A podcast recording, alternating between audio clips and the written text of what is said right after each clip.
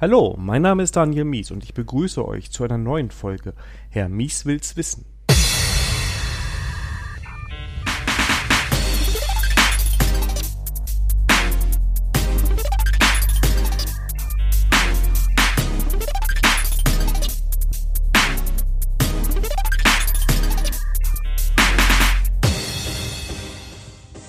Heute Teil 4 zu Opinionated React und wieder mit dabei ist der Andreas. Grüß dich, Andreas. Hallo, Daniel. Ähm, wie bei der letzten Folge schon würde ich die Vorstellung, da würde ich auf die vorherigen Teile verweisen, gerade den ersten und den zweiten Teil, wenn das für dich okay ist. Ja, genau. Dann können wir nämlich direkt ähm, ins Thema starten oder haben wir noch was von den vorherigen Teilen, wo wir nochmal Bezug drauf nehmen müssen? Ähm, mir würde da jetzt nichts einfallen. Wir können ja nochmal kurz rekapitulieren, worum es da ging. Ähm, das waren die ähm, React Starter. Ne? Genau. Das war das Create React App, ähm, Next.js und Gatsby. Genau, ja. Genau. Und ähm, mein Favorit ist und bleibt, glaube ich, erstmal Create React App. ja, wobei ich habe heute witzigerweise ein Projekt auf die neue Create React App Version, ich glaube 4 ist das hochgezogen. Und das war ein bisschen mehr Arbeit. Aber auch, weil ich die Exports meiner äh, Komponenten falsch gemacht habe und die haben dann eine neue Linter-Konfiguration. Hm. Und dann durfte ich durch all meine Komponenten durch und da Sachen anpassen. Und ähm, ein anderes Ding, ich habe das ja letztes Mal schon erzählt, dass du mit React 17 jetzt ja diesen React-Import nicht mehr brauchst. Mhm. Und das Coole ist, das React-Team ähm, stellt immer solche sogenannte Code-Mods zur Verfügung. Das sind Skripte, die kannst du auf ein Projekt anwenden und dann ändern die irgendwas, was vorher Standard war. Äh, bei mir zum Beispiel jetzt dieses Import äh, React from React rauszuwerfen, wenn man es nicht mehr brauchte. Äh, mein Problem war nur, ich habe das unter Verdacht, dass es auch ein paar andere Importe bei mir umgeändert hat und dann durfte ich nochmal durch alle Komponenten durch und die Importpfade anpassen. Ähm, und so wurde aus so einer, ich sag mal, schnellen Aktualisierung von Versionen ein etwas umfangreicheres Projekt, aber dafür ist jetzt alles auf der neuesten Version. Das ist immer das Kreuz mit den automatischen Tools. Das stimmt. Ja. Genau. Aber worum geht es heute? Das äh, nächste Kapitel, was wir aufschlagen, und ich glaube nicht, dass wir da in einer Folge durch sind, weil das hat sehr viele Seiten. Äh, es geht um Packages, also ähm, welche Packages kann ich mir äh, installieren in mein React-Projekt, damit es cooler und besser und schneller und äh, bunter und äh, einhorniger wird, äh, genau, und ja. mehr Spaß macht. Da muss man nämlich eine Sache ja nochmal betonen.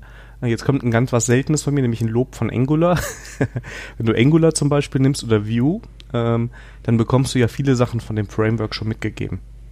Ne? Also da ist schon irgendwie eine Idee drin, wie man irgendwie State in irgendeiner Form verwaltet. Ähm, da ist bei Angular auch schon so eine, wenn ich mich nicht ganz irre, auch sogar was für einen Router mit drin. Ja, auf jeden Fall, da ist auf jeden Fall mehr Funktionalität drin und React ist ja wirklich, wenn man es mal so betrachtet, relativ äh, kompakt gehalten. Und da kommt man eigentlich nicht dran vorbei, bei React ähm, noch andere Sachen rein zu installieren, damit man eine richtige Anwendung baut. Ja, das war auch eine der ersten Sachen, die mich so ein bisschen irritiert hat bei React, weil ich hatte ja mit AngularJS damals so in der Frontend-Welt gestartet und da hat man ja auch erstmal so alles Mögliche. Ne? Also ähm, gut, einen Router musste man glaube ich auch als Modul nachinstallieren, aber ähm, du hattest halt äh, eine Bibliothek, um HTTP-Requests zu machen und ähm, alle möglichen ich sag mal, Tools, die man so im Alltag braucht, äh, sind da schon vorgegeben. Ne? Und das ist genau. dann erstmal ein Bruch, wenn man damit so ja. React loslegt. Ne?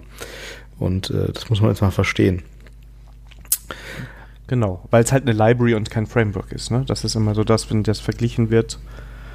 Ähm, da ist React auf den ersten Blick kleiner, aber wenn man genauer guckt, kann so eine Anwendung auch locker mit einer äh, Angular-Anwendung mithalten. Ja, genau. Okay, also in unserem Kapitel geht es los mit dem Router und äh, der Router der Wahl ist hier der React Router 6 und ähm, ich habe erst durchgeguckt und war so ein bisschen verwirrt, weil ähm, wenn man da draufklickt auf diesen Link React Router 6, ähm, beziehungsweise ähm, doch der, der, der, der Link, der da drin ist, vielleicht stimmt jetzt auch nicht. Wir haben nämlich vorhin unsere Bücher erstmal äh, abgeglichen. Nee, doch, wenn ich da draufklicke, dann komme ich auf Reach Tech Router. Und das ist irgendwie total verwirrend, weil ähm, hier steht React Router 6, dann komme ich doch wieder auf Reach Router. Aber das sind ja irgendwie ein und dieselben Projekte, ne? Die sind ja irgendwie nur auseinander entstanden. Ja, aber du hast auch jetzt nicht auf den Reach Router Link geklickt, weil da steht schon Reach Router im äh, ja, Router. Ja, ja im, im Text. Ne? Also, oder ich habe auf den falschen Link geklickt. Nee, nee, nee, nee, nee, nee genau. Ich habe auf Reach Router geklickt und dann äh, kommt man auch auf Reach Router. Aber ich glaube, in einer älteren Version des Buchs war es so, dass auf React Router geklickt hast und dann kam es auf Reach Router oder ah. sowas. Das muss wohl gefixt worden sein. Ja. Ähm, wie auch immer, äh, Reach Router und React Router, die gehören wohl zusammen. Ne? Ich glaube, React Router ist der Nachfolger vom Reach Router. Ne? Das weiß Router, ich ehrlich gar nicht, weil Router, ich bin Router? immer, das ist auch die Frage, wollte ich schon fragen, also, das könnt ihr uns in den Kommentaren mal, Router oder Router, ich, ich glaube, es ist Router, aber ich glaube, wir hatten auch schon mal die Diskussion, die kommt mir auf jeden Fall bekannt vor. Ähm, hm. ähm, auf jeden Fall, ich habe immer aus irgendeinem Grund, wahrscheinlich weil ich ähm, anders als die Sarah direkt auf den React äh, Router gekommen bin, ich sag jetzt Router, ähm, dass das für mich immer die Standardlösung war. Und den Reach Router, den kenne ich ehrlich gesagt gar nicht. Ich ja, glaube aber, dass ja. die recht ähnlich sind. Also jetzt, wenn ich jetzt mal ganz schnell durch die Doku hier durchscrolle, sieht das alles gleich aus.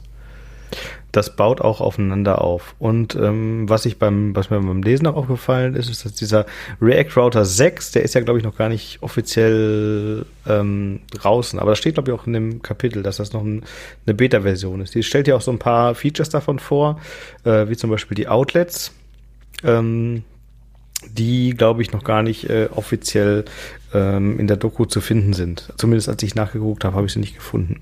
Wollen wir vielleicht einmal kurz sagen, was so ein Router macht? Ja. Ich versuche das mal zusammenzufassen. Ähm, wenn man sich in so einem Browser bewegt, dann macht man das ja üblicherweise über die Pfade, die da oben in der Adressleiste drin stehen. Ja, man geht auf irgendeine Webseite und da fügt man ja nicht viel mehr ein als zum Beispiel www.google.de. Und dann navigiert man durch die Seite. Und das kann man auch über die Routen, die oben in der Adressleiste dargestellt werden, kann man das auch abbilden. Wenn ich zum Beispiel auf www, ich nenne jetzt mal meine Seite.de slash User gehe, dann öffnet sich die User-Seite. Das hat den Vorteil, dass man dadurch ähm, Links erzeugen kann, die man einfach weitergeben kann. Ja, also kann man sagen, hier auf dieser Seite User slash ID bla bla bla äh, kann ich dir geben und du kannst die Seite aufmachen und äh, kommst direkt auf diese Seite. Und äh, so ein Router, der unterstützt uns dabei. Wir können diese Routen definieren in unserer React-App und ähm, definieren, was je nach Route gerendert werden soll. Genau, weil das Problem ist ja, was jetzt React hat, es ist ja erstmal nur eine Route. Ne? Man, am Ende kommt eine JavaScript-Datei mit einer Index-HTML raus. Das kannst du unter irgendwie meine Seite.de slash und dann Index-HTML oder einfach nur slash ähm, aufrufen, aber du hast dann keine Unternavigation in dem Sinne. Genau, und dann gibt es noch so Sonderfälle, wie zum Beispiel, wenn eine Seite nicht gefunden wird, dann möchte man so einen 404-Fehler angezeigt haben, wie zum Beispiel diesen, diesen, äh, äh, diesen, diesen äh, Octo Java bei GitHub. Ähm, ist auch ein Java, oder? Ich bin nicht so firm in Star Wars. Äh, ja, ich glaube schon. Ja. okay, äh, schnell weiter. ähm, Genau, und äh, React Router ist da ziemlich straightforward. Ne? Also man sagt da hier äh, geht der Router auf in meinem äh, Tree und hier sind meine Routen und wenn du auf die Route gehst, render das Teil, wenn du auf die Route gehst, render äh, die Seite, wenn du auf die Route gehst, render die Seite und wenn du überhaupt keine Route erkennen kannst, dann äh, zeig an, sorry, hier ist nichts. Genau. Ja. Genau. Ähm, das, wie gesagt, ich hatte ja gerade noch erwähnt, dass es da noch so ein paar ähm, Besonderheiten in dieser neuen React Router 6 Version gibt. Das sind diese Outlets. Das äh, fand ich ganz cool. Du kannst ähm, ein, äh, du kannst dann quasi deine Route definieren und innerhalb der Route kannst du eine Komponente reinlegen und ähm, wenn du auf die Seite gehst, kannst du dann sagen, äh, hier ist ein Outlet und die Komponente, die du in die Route gelegt hast, wird dann in diesem Outlet gerendert. Ungefähr verstanden? ja, und ähm, was mich massiv äh, wundert, ist, ich dachte, das ging immer schon. Also ich kannte es eigentlich so, dass man, wenn die Routen auf, also wenn Routen passen, ach, jetzt weiß ich, was der Unterschied ist, haha. Also du kanntest schon immer in einem Router mehrere Routen definieren und die konnten auch gleichzeitig gerendert werden. Also wenn du zum Beispiel hast slash user, dann möchtest du eine Suchmaske haben und darunter unter slash user ID die Nutzerdetails, das ging schon immer. Mit dem Outlet kannst du jetzt quasi positionieren, wo das, diese Unterseite passiert. Ne? Also ja. nicht nur untereinander, sondern auch, dass da vielleicht ein schöner Rahmen ist mit links einer Sidebar und das dann da drin ist. Also so habe ich jetzt den Unterschied zwischen diesem Outlet und den klassischen Routen verstanden. Hm, hm. Ja, also ähm, ist wieder perfekter Podcast-Content, wenn man anfängt und dann da drunter und links. Ja, und ja, ja, das, das. ja, ich glaube, wir können es ja auch äh, kurz falzen. Ne? Also ähm, ich sag mal, React Router, als ich nach einem Router für React gesucht habe, habe ich React Router eingegeben und bin auf den React Router gekommen. Ja. Und da habe ich mir doch gleich gesagt, ach komm, den nehme ich. Und ich glaube, ähm, ich weiß gar nicht, kennst du Alternativen? Wie gesagt, ich benutze den auch immer. Was man nicht vergessen darf, ähm, wenn man wirklich so richtig schöne URLs haben möchte, ne? also die aussehen, als wäre es äh, also normale URL, wie man sie aus dem Web kennt, dann muss auch am Server ein bisschen was gedreht werden, weil dann braucht ihr ein Nginx oder sowas, der jeden Traffic ähm, auf die Index-HTML äh, gibt. Ähm, wenn euch das egal ist und Suchmaschinenoptimierung nicht so euer Ding ist, dann könnt ihr diesen React Router DOM auch so nehmen, dass er ähm, dann so ein, so ein Hash quasi in die URL reinmacht. Das kennst du auch noch von AngularJS, der das auch so gemacht. Mhm. Dann äh, macht er das über die URL. Dann geht immer der Traffic alles auf Index.html und dann diese, dieser Hash und dann ähm, kommt die restliche URL. Das ist aber halt nicht so gut für Suchmaschinen, wobei ich glaube, dass sie das inzwischen auch besser parsen können. Aber eine Serverkonfiguration dafür ist jetzt auch nicht so schwierig.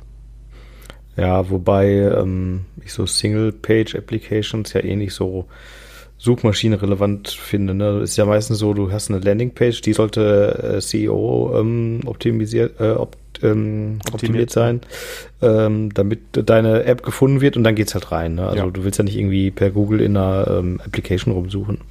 Das ist vielleicht auch so ein bisschen ähm, die Gefahr, sobald man mit einem Router und so anfängt, dass man dann irgendwann sich vielleicht dabei erwischt, dass man da eigentlich gerade eine normale Webseite baut. Das kann natürlich sein. Ja. Weil das muss man halt auch sagen, bei den Beispielen, die jetzt sind, also da ist ein bisschen was mit Use State, also da passiert auch ein bisschen Logik in Anführungszeichen im Frontend. Aber es ist eigentlich, äh, braucht man dafür nicht für alles da React. Und ich glaube, das ist so ein grundsätzliches React-Problem, was es da auch geben kann. Ja, da baut man dann halt wieder so Spezialfälle, ne? So, äh, ich baue den Button und der benutzt dann den äh, Use History Hook, um dann irgendwo hin zu navigieren. Und ich könnte auch einfach einen Link nehmen. Genau, ja. Das geht dann oft immer äh, kaputt, solche Dinge. Also diese fundamental, äh, diese fundamentalen Funktionalitäten an der Webseite, die, die gehen da manchmal verloren. Genau, und man darf auch nicht vergessen, wenn ich jetzt eine Webseite habe mit einem einfachen Link, dann ist sie schnell geladen und auch schnell ausgeliefert. Das kann ich alles sehr performant ausliefern. ich habe SEO automatisch mit drin. Ich habe Accessibility schon automatisch so ein bisschen drin, weil der Link halt erkannt wird von einem Screenreader zum Beispiel. Wenn das alles JavaScript ist und ich eigentlich immer nur eine, Ja- eine riesige JavaScript-Datei ausliefere und eine Index-HTML, dann ist das eventuell, je nach Anwendungsfall, eine Nummer zu groß. Also ich würde nicht immer alles äh, in React bauen, ne? Ja. Immer einfach denken. Das ist ja die Grund, also ganz ehrlich, das sind ja alles tolle Tools. Das macht ja auch Spaß damit, was zu bauen. Aber vielleicht hin und wieder mal überlegen, ob es jetzt gerade für das äh, produktive Projekt das Richtige ist und dann vielleicht nochmal. Ob es das wirklich braucht, ja, richtig, genau. Ja. Weiter geht's. Äh, State Management. Das hat mich am meisten Oh. gewundert, das Kapitel. Das hat dich gewundert. Ja. Wieso? Ich muss ganz ehrlich zugeben, ich habe, ich mache schon echt einige Jahre, ich glaube fast fünf Jahre, bisschen mehr React. Und ich habe von Overmind vorher nie was gehört. Also die Library, da reden wir jetzt gleich drüber, die es gibt. Die ist komplett an mir vorbeigegangen. Ich weiß auch nicht, ob ich da den falschen Leuten bei Twitter folge oder die falschen Konferenztalks gewesen bin. Ich kenne Alternativen für State Management. Ich habe selber sehr viel mit Redux gemacht und ähm, wenn man State Management braucht, finde ich auch Redux ganz gut. Aber dann kam Overmind. Ja. Ja, ich ähm, habe ja so meine Schwierigkeiten gehabt, mich mit Redux anzufreunden. Erstmal generell das Konzept zu verstehen. Und dann schreibt man da immer, na, das ist immer sehr viel Boilerplate. Ich muss sagen, dass, ähm, ich glaube, Redux Toolkit heißt es, ne, was ist, glaube ich, auch von, Re von den React-Leuten. Genau. Ähm, das macht es so ein bisschen einfacher, äh, den Code da zu organisieren, aber es ist trotzdem irgendwie noch super viel. Und ähm, ich finde, äh, Overmind ist da eine ganz gute Alternative. Also ich habe für mein Projekt jetzt Overmind eingesetzt. Und ähm, ich finde es total angenehm. Also es ist super easy runterzuschreiben. Man hat äh, so gut wie keinen mit den Hooks hast du es total einfach eingebunden und äh, es ist halt relativ straightforward, ne? weil ähm, du im Gegensatz zu Redux schreibt man da auch kein ähm, äh, Immutable Code. Ne? Das betont sie hier auch in dem ähm, Kapitel, ähm, dass man da halt, man holt sich irgendwie ein State, den, den aktuellen State und kann dann da auf Arrays Push und Pop und hast nicht gesehen machen und das ist überhaupt kein Problem und Overmind äh, gleicht das dann immer ab, nachdem äh, zum Beispiel eine Action durch ist. Und ähm, das finde ich ganz angenehm, weil das so ein bisschen ähm, das mit dem Immutability ist zwar cool, wenn man es verstanden hat, aber ich sag mal, gerade so für Einsteiger ist das, glaube ich, ähm, einfacher zu lesen, wenn man halt die Standardmethoden nutzen kann, die auf einem Array zum Beispiel drauf sind. Ja, also das verstehe ich schon. Ähm, und ich finde das eigentlich auch ganz cool. Also es nimmt einem so ein bisschen was ab. Ich wüsste gern mal, damit habe ich mich aber jetzt in dem Fall nicht intensiv genug beschäftigt, wie das sich auf die Performance ab einer gewissen Größe auswirkt. Weil irgendwo muss ja das, was man sonst bei Redux von Hand schreibt und wodurch man dann diese Mutability hat, also indem man den State halt nicht verändert, sondern immer nur einen neuen State erzeugt, das ist ja verhältnismäßig äh, performant. Das muss ja irgendwo ähm, Overmind für einen übernehmen. Und ähm, ja, das wäre einfach mal interessant, wie sich das so verhält. Aber ich glaube, bei den meisten Anwendungen äh, macht das keinen entscheidenden Unterschied. Ja, ich, ich, glaube, sie hat ja sogar geschrieben, dass sie, die arbeitet ja für Code Sandbox. Und ich glaube, sie hat sogar gesagt, dass sie für Code Sandbox Overmind einsetzen. Genau. Und äh, Code Sandbox ist echt ähm, eine super Seite und auch ziemlich performant. Und ähm, also wenn es das hinkriegt, dann sollte es schon okay sein. ja, also ähm, ich, ich, ich glaube, also ich glaube, dass Code Sandbox gar nicht so viel State hat. Also ich weiß nicht, mhm. wir müssen mal gucken, was sie da alles in irgendwelche Variablen reinschreiben, aber wer weiß, wie viel State die haben. Und ja, ich glaube, dass da die Performance-Probleme kommen, da muss man schon fast drauf anlegen. Also entweder machst du, ein, äh, machst du einen großen Fehler im Code ne, und der wird dann vielleicht bei manchen Libraries schneller sichtbar. Ja. Oder aber ähm, du musst, wer weiß, was Riesiges da haben und dann sollte man vielleicht die grundsätzliche Frage stellen, ob das gerade alles so Sinn macht, was man da baut. Mhm. Äh, eine Sache allerdings ist, ähm, äh, Overmind ist wohl äh, in TypeScript geschrieben und hat auch super Unterstützung äh, für TypeScript. Ähm, und äh, und ähm, der State, den du hast, der wird auch automatisch typisiert. Ne? Das heißt, du kannst automatisch ähm, schön mit ähm, Code-Ergänzungen in deinen Objekten suchen. Und ähm, ich habe es erstmal probiert, das einzusetzen ohne TypeScript. Aber was da ein bisschen komisch ist, ist, du äh, kannst dir so Namespaces deklarieren in Overmind. Ja, du kannst zum Beispiel sagen, hier ist mein Namespace User und dann ist mein Namespace, ähm, weiß ich nicht, äh, Pages. Und wenn du aber darauf zugreifst, dann ähm, machst du immer erst State und dann den Namen des Namespaces. Ne? Also du würdest zum Beispiel state.user ähm, Username oder so machen. Ja. So greifst du auf die Dinger zu. Im JavaScript strukturierst du das aber andersrum. Ne? Du sagst, hier ist mein äh, Core, da sind meine Namespaces drin und dann definierst du State Actions, hast du nicht gesehen. Und das ist total verwirrend, ne? Wenn du dann, weil dann sagt dir dein Compiler auch immer so, nee, Moment, du machst das falsch rum. Und das funktioniert erst, nachdem du TypeScript gemacht hast, ne? Weil er dann die, die Typen rausschmeißt, die das umdrehen. Das finde ich ein bisschen ungeschickt. Also, wenn man es nicht mit TypeScript macht, ist es sehr komisch. Ich würde, wenn ich es verwende, würde ich zumindest für Overmind selber würde ich TypeScript verwenden. Ah, das ist also jetzt, ich war bis eben so voll auf nehmt, nehmt Overmind, aber weißt du, wenn ich dann um eine State Library, die echt nicht viel machen soll, ähm, dann TypeScript nehmen muss, damit das einfach von der Hand geht, ne? Ah, nee. Dann doch vielleicht kein ja, State Management. Es ist, es ist aber echt, also der, der, der Schwenk ist super schnell gemacht. Ne? Also du kannst alles andere in JavaScript machen und in Overscript, äh, Overmind machst du halt einfach TypeScript und dann funktioniert es einfach so, wie, du, wie man sich das vorstellt. Das, ähm, das kann ich bisher, das kann ich jetzt bestätigen aus meiner bisherigen Erfahrung mit Overmind. Also ich finde es super. Mir, mir macht es echt Spaß damit. Mehr als mit, ähm, mit ähm, Redux. Ja, also ich glaube, Redux pur ist halt auch echt viel Schreibzeug. Ähm, Redux mit Redux Toolkit ist dann schon wieder angenehmer, aber ja. Ich ja, glaube, aber es fühlt sich trotzdem immer noch so, es fühlt sich trotzdem noch so ein bisschen, ach, immer so umständlich an. Auch mit dem Redux Toolkit, äh, Toolkit fand ich es relativ umständlich. Und Overmind fühlt sich halt einfach natürlicher an. Ne? Du hast hier dein State, den definierst, du hast hier Actions, ne? du sagst dann, ich mach was, da kriege ich mein State rein, modifiziert und fertig. Das ist so sehr, sehr einfach gehalten. Narrensicher. Ich schaue es mir mal mich ist das perfekt.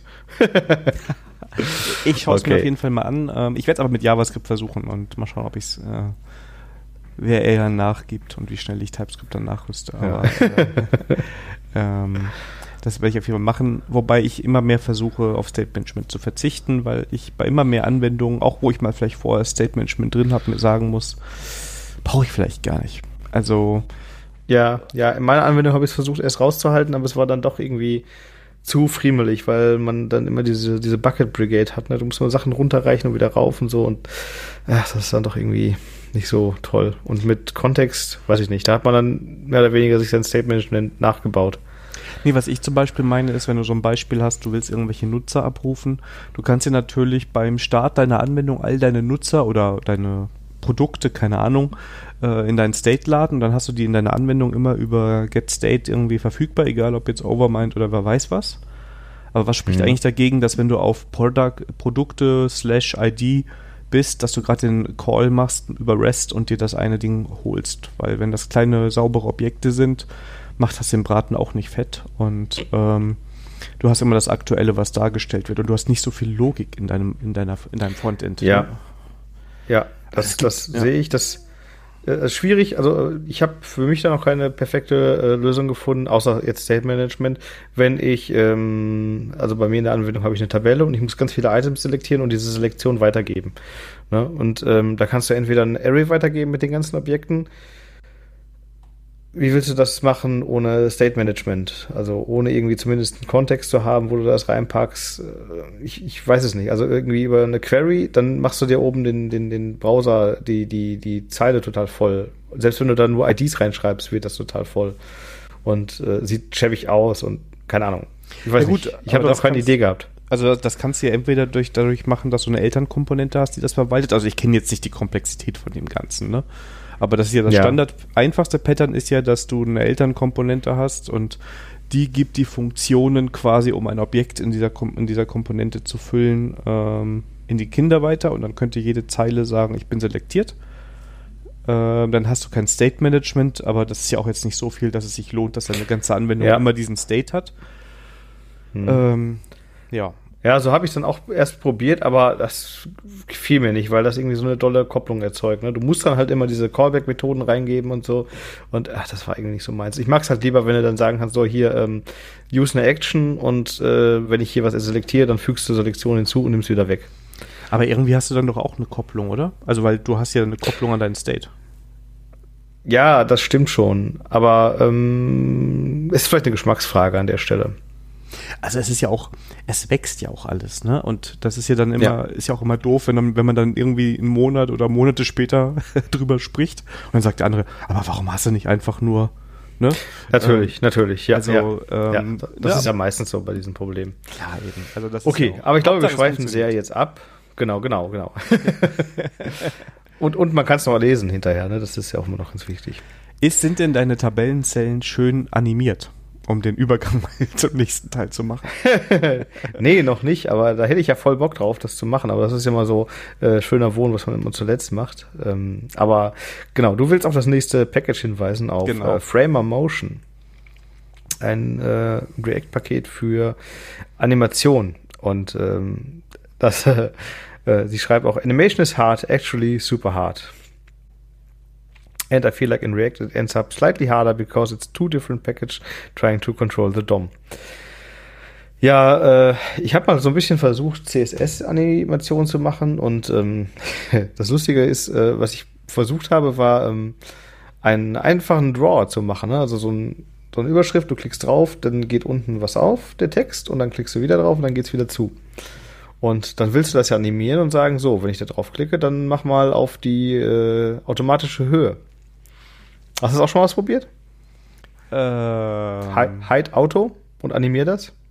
Nee, glaube ich nicht. Da bist du aber ganz schnell allein gelassen, weil das funktioniert nicht. CSS-Animationen können nur zu einer ähm, vordefinierten äh, Höhe gehen. Also es muss eine absolute Zahl sein. Der Trick, den man da immer genannt kriegt, ist, dass man eine Max-Height setzt von, keine Ahnung, eine Million. Und äh, das funktioniert dann. Ne? Dann äh, sagt er, okay, ich habe jetzt äh, die Transition gemacht zur Max-Height, ähm, eine Million, und dann macht er das halt nur so weit auf, wie der Inhalt ist, ne? weil ähm, die maximale Höhe noch nicht erreicht ist. Ähm, aber ich fand es total witzig, dass das Beispiel, was jetzt hier in dem Buch kam, genau das beschreibt. Und äh, Framer Motion hilft dir dabei. Ne? Du kannst dann ähm, so ein ähm, Animationsfrapper drum machen und kannst dann ganz viele tolle Animations ähm, äh, äh, ähm, Animationsproperties ähm, definieren. Ne? Wie ähm, hoch soll mein werden, wenn es eingeblendet wird, wie soll es sich ausblenden, soll es ähm, linear ausgeblendet werden, soll irgendwelche Farben dabei sein und sowas mag ich ja, da habe ich ja total Spaß dran, mit solchen Packages rumzuspielen. Ähm, das Problem ist, dass ich eigentlich überhaupt keine kein Auge habe für so äh, Animation und ähm, auch kein Händchen irgendwie für für Style und ähm, das sieht dann meistens immer relativ ähm, äh, Hanebüchen aus, was ich mir da zusammenbaue. Aber ich glaube, dass dieses Framer Motion echt ganz cool ist, um da ähm, so ein bisschen Pep in so eine Webseite reinzubringen. Ja, glaube ich auch. Also ich habe das bis jetzt sehr oft von Hand geschrieben und auch mit CSS und ich bin dann so ein Copy und Paster, muss ich ganz ehrlich sagen. Also entweder habe ich das Glück, jemanden im Projekt zu haben, der das gerade mit der Animation hin kann, weil das ist nochmal eine eigene Welt und ein eigenes Denken. Aber Framer Motion finde ich von dem, von den Beispielen im Buch, aber auch was so auf der Webseite steht, echt gut, weil das scheint das alles nochmal ein bisschen einfacher zu machen. Also es sind dieselben Prinzipien, wie man das sonst mit CSS macht. Ne? Du stellst dir dieselben Fragen, was ist zu welchem Zeitpunkt und äh, wie soll es dann aussehen, aber ich mag das, und das ist das Schöne, finde ich auch jetzt in so einer ähm, React-Anwendung, dass du das so zusammenbaust mit den Komponenten. Ne? Das sind so wirklich Elemente, wo das dann drin steht. Und es ist nicht irgendwie nur eine Klasse, die dann irgendwo abgefahren nochmal woanders definiert ist, sondern das ist hier ein, ein Block, den du reinziehen kannst. Ja, genau. Und ähm, ach ja, Animationen sind was Schönes, aber man muss, also ich glaube, man muss schon so ein bisschen ein Auge für Design haben, um so richtig äh, gut einsetzen zu können, weil sonst sieht es irgendwie ganz schnell sieht es dann kitschig aus. Oder ähm, ja, halt unbeholfen, ne?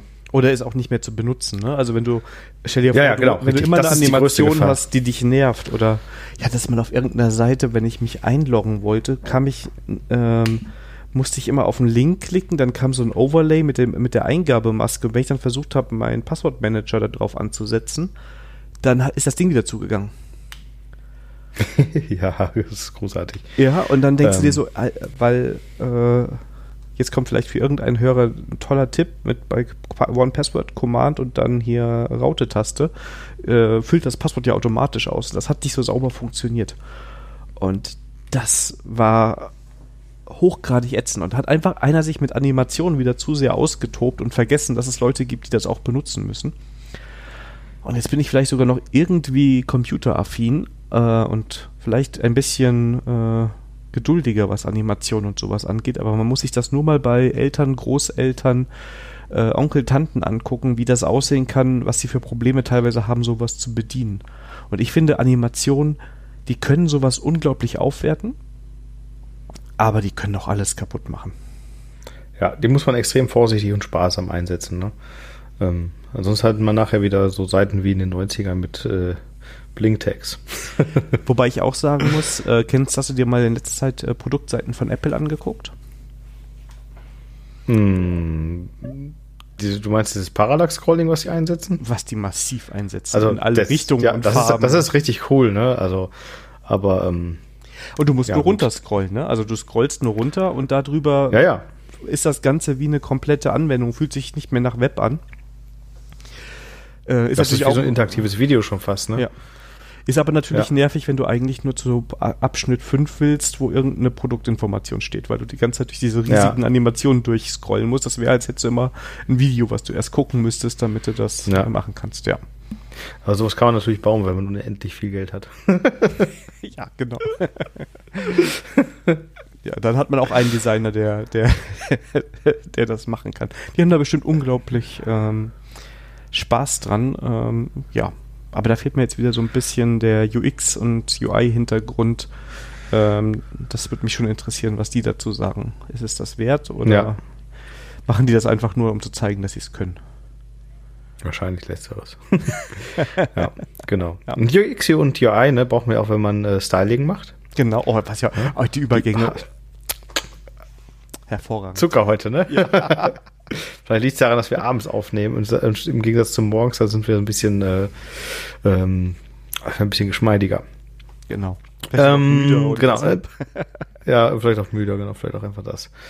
Ähm, genau, das nächste Kapitel handelt sich um Styling und ähm, da äh, äh heißt es, ja, man kann ganz normal äh, CSS importieren und seine Komponenten damit stylen, aber Sarah favorisiert hier ähm, CSS in JavaScript.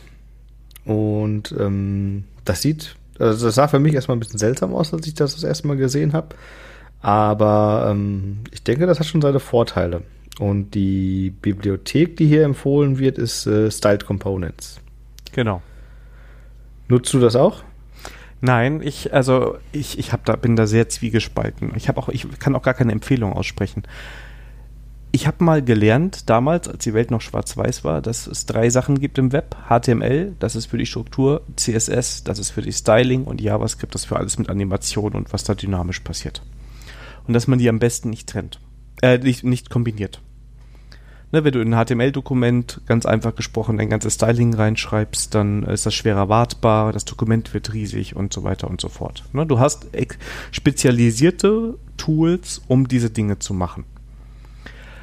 Aber man muss halt auch sagen, wenn du diesen Komponentengedanken mal so weiterdenkst, dass du wirklich denkst, ich baue jetzt hier mein eigenes HTML mit einer eigenen Optik, dann gehört das Styling halt irgendwie mit da rein. Und dann kann ich, dann finde ich diese Styled Components ich habe die mal verwendet, aber dann in Spielprojekten gar nicht so schlecht, weil du alles, was dieser, zu dieser Komponente gehört und die oft ja auch nur ein paar Klassennamen an irgendwas ranschreibt, ne?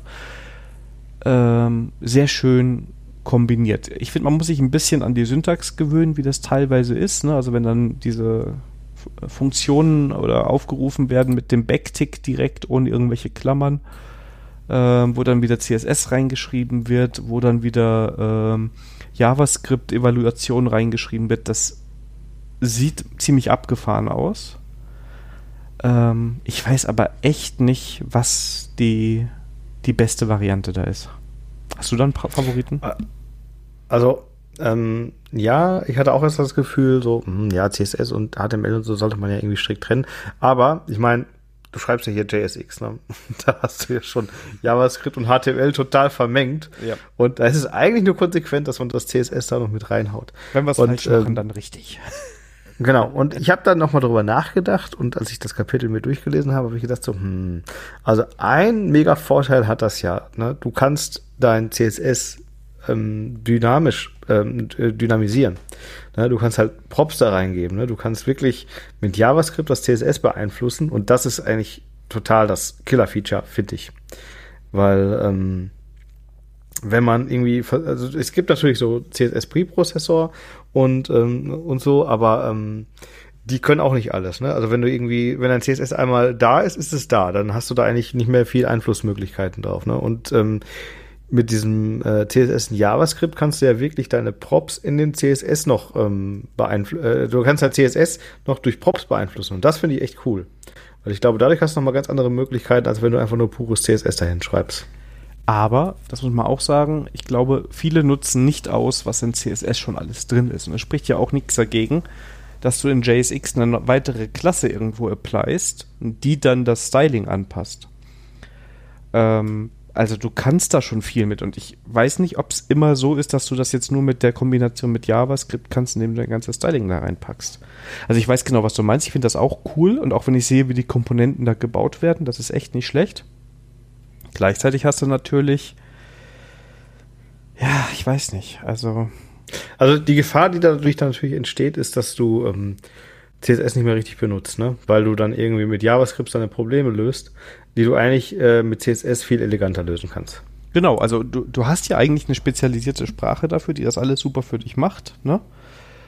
Ähm, und du packst halt, ne, ich habe es eben schon mal kritisiert, ne, man, man hat eine, man lädt einen Index HTML mit JavaScript runter und da passiert dann alles.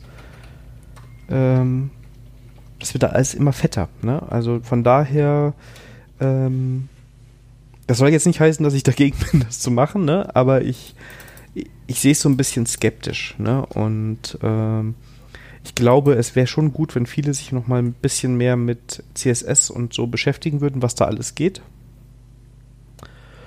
Ja, auf der anderen Seite muss ich halt auch sagen, eben haben wir so über Framer, Framer ähm, geschwärmt und das ist auch nur CSS in das JSX reinpacken. Ne? Also das sind alles Animationen, das ist primär CSS, was da passiert. Von daher, ähm, ja, wenn es passt zum eigenen Projekt, soll man es wahrscheinlich machen. Ja, und ich habe letztens ein ähm, cooles Video gesehen von äh, Miriam Suzanne. Sagt ihr dir was? Nee. Die arbeitet für Mozilla und äh, ist ja wohl für Style und CSS und so zuständig. Und ähm, von der gibt es ein, ein äh, Video, Why is CSS so weird? Ich schreibe mir das mal auf, dass ich das nicht vergesse. Dann kannst du das in die ähm, Show Notes packen. Mhm. Ähm, das ist echt cool. Das ist so ein äh, Video, ich weiß gar nicht, wie lange geht das. Ähm, ich glaube, eine halbe Stunde oder so. Und ähm, da wird so ein bisschen auf die Geschichte von CSS eingegangen und äh, warum es sich manchmal so komisch verhält. Und ähm, das fand ich echt äh, sehr interessant. Äh, die macht auch mehrere Videos, wo sie so grundlegende Web-Funktionalitäten ähm, erklärt. Die hatten zum Beispiel ein Video gemacht zu diesem ähm, CSS-Grid-System.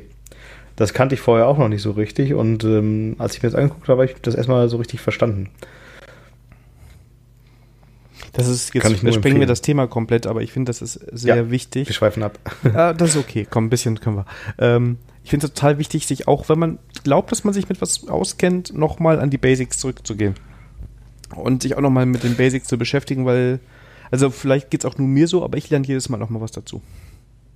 Auf jeden Fall. Ich habe letztens mal so aus äh, Jux und Dollerei einfach mal ähm, nur mit purem JavaScript so einen ähm, Backend-Call gemacht und äh, das, was man halt sonst mit äh, irgendwie, ähm, wo man schon ein Framework benutzt, um von einer ähm, Übersee, von einer Liste zu einem Detail zu gehen und so, habe ich wirklich nur mit HTML und JavaScript gemacht, purem JavaScript. Und das ist immer ganz interessant. Also das würde ich vielleicht nicht in Produktion machen, das ist dann, glaube ich, doch irgendwie zu ähm, weiß ich nicht, zu äh, äh, basic und kostet eventuell zu viel Zeit, als wenn man dann etwas ähm, äh, ausgewachsenes Framework benutzt.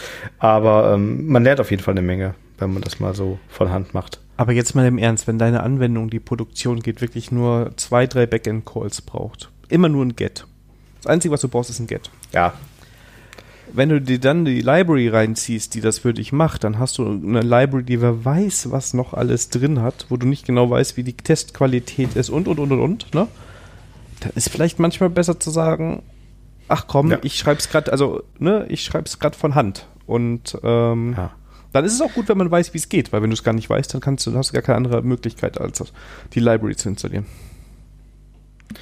Es ist wie immer, ne? It depends. Genau. Ähm, passt aber zum Vorgespräch, ne? Ohne ins Detail ja, genau, genau. Gehen, ja, ja, äh, ja. Sehr schön, ja. Genau. Das nächste Kapitel, ähm, um jetzt mal einen nicht so schönen Übergang zu machen, ist äh, Forms. Und da wird. Ähm, jetzt, haben, jetzt haben wir die alternative Emotion, sind wir jetzt gerade ein bisschen über, übergangen, aber es ist wohl dieselbe API. Ja, ähm, das ist, äh, das ist sehr ähnlich. Also, ähm, das, das schreibt ja auch, das ist mehr oder weniger eine Geschmackssache, was einem da besser gefällt. Also mhm. ist es nicht sehr viel anders. Ja. Genau. Und Forms, ja. Das ist das zweite, was in Angular und auch manchmal auch in Vue wesentlich schöner geht als in React. Forms in React machen im, im Basic keinen Spaß. Findest du? So viel, so viel Zeug zu schreiben. Also ich finde, das ist echt viel Schreiberei, weil du musst, ähm, weil du kannst durch ein Angular viel einfacher, das, also ich finde die Verknüpfung in Angular von deiner Logik mit deinem äh, Markup schöner und kompakter. Ne? Im, Im Zweifel baust du dir so ein Two-Way-Binding. Ja, das stimmt. Ne? Du ähm, einfach die Forminhalte an, an eine Variable Und das ist, genau, und das ist in, in, äh, in React auf jeden Fall, sind das ein paar Zeilen mehr Code. Das stimmt, ja, ja. Aber da soll einem dann ja sowas wie Formic helfen. Und ähm, um ehrlich zu sein, bin ich äh, hier noch nicht so ganz drin gewesen in dem ähm, Kapitel. Ähm, ich weiß nicht, wie weit du dich eingelesen hattest. Ich, ich scroll gerade drüber, aber ich kann drüber reden. Okay. ich improvisiere. Ich habe da allerdings noch keine Erfahrung mit. Ich habe Formic auch Hast du das schon mal eingesetzt? Nee, habe ich auch nicht eingesetzt. Okay. Ähm, grundsätzlich finde ich aber ganz cool, wie es aussieht, weil es hat ähm, auch Hooks, die da drin sind. Also sagen wir mal eine ganz moderne API. Du definierst die Inhalte von deiner, deiner deinem Form, die Standardinhalte und du kannst Methoden drauf und Validierungsmet Validierungen festlegen, auch für dein Formular.